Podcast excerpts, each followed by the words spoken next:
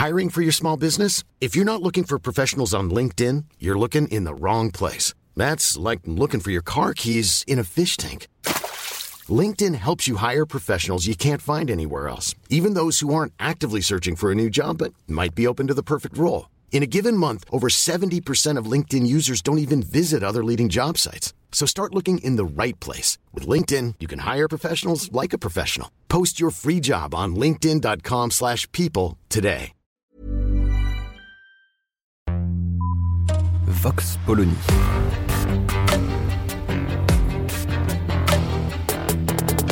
L'actualité vue par la directrice du magazine Marianne, Natacha Polony.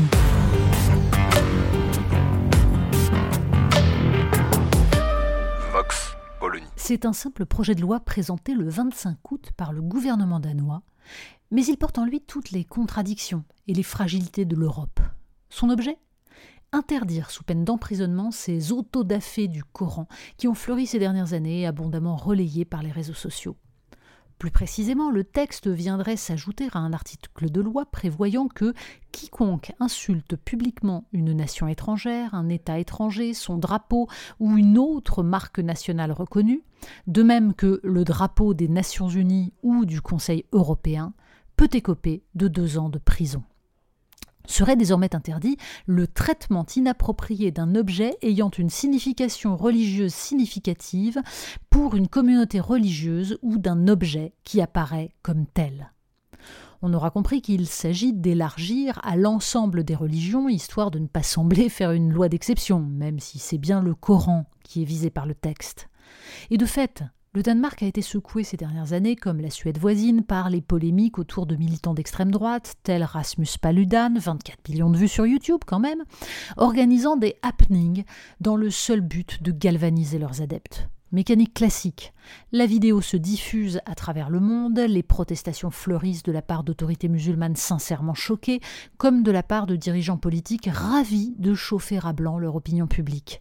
Les médias comptent les menaces et les agressions, et chacun est sommé de choisir son camp. Le gouvernement danois ne s'en cache pas. Ce genre d'incident porte atteinte à la sécurité des Danois partout dans le monde. Les locaux d'une ONG danoise ont par exemple été brûlés en Irak au mois de juillet. Mais le ministre de la Justice insiste également sur le fait que de tels actes sont insultants, et que c'est bien l'image du Danemark comme pays tolérant qui est ainsi remise en cause. Et c'est là que le problème se complique.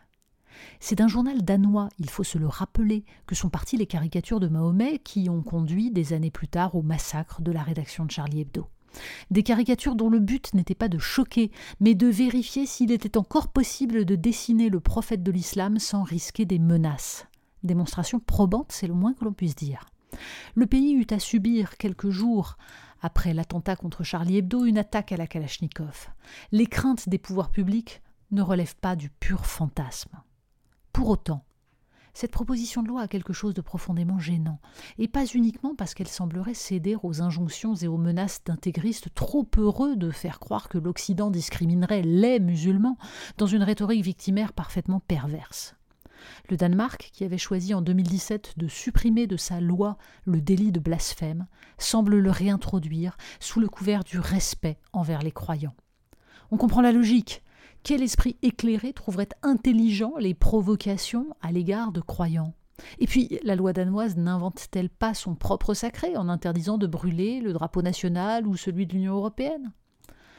À ceci près que brûler le Coran n'est pas forcément une provocation à la haine.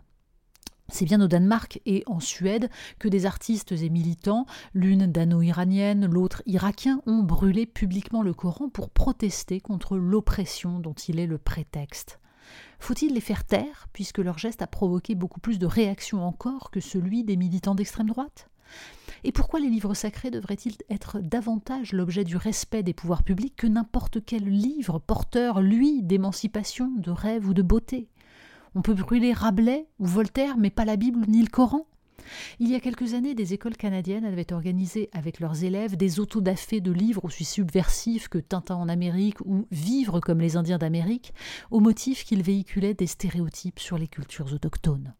Preuve que le respect ne devrait jamais servir de prétexte ni pour brûler des livres, ni pour interdire de le faire. Preuve surtout que le combat n'est pas d'ordre juridique et qu'on ne réglera rien par la loi. L'Europe est aujourd'hui prise en étau.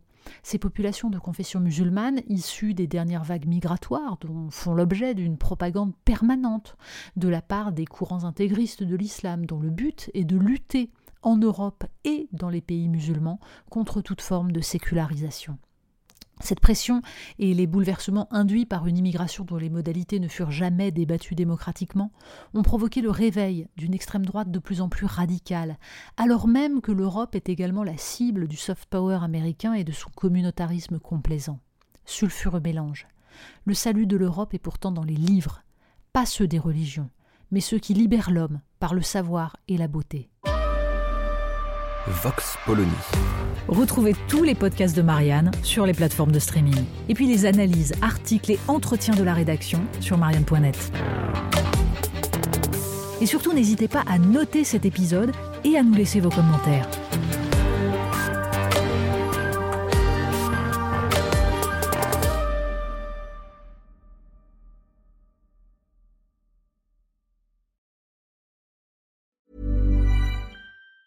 Planning for your next trip? Elevate your travel style with Quince. Quince has all the jet setting essentials you'll want for your next getaway, like European linen, premium luggage options, buttery soft Italian leather bags, and so much more. And it's all priced at 50 to 80% less than similar brands. Plus, Quince only works with factories that use safe and ethical manufacturing practices. Pack your bags with high-quality essentials you'll be wearing for vacations to come with Quince. Go to quince.com slash trip for free shipping and 365-day returns.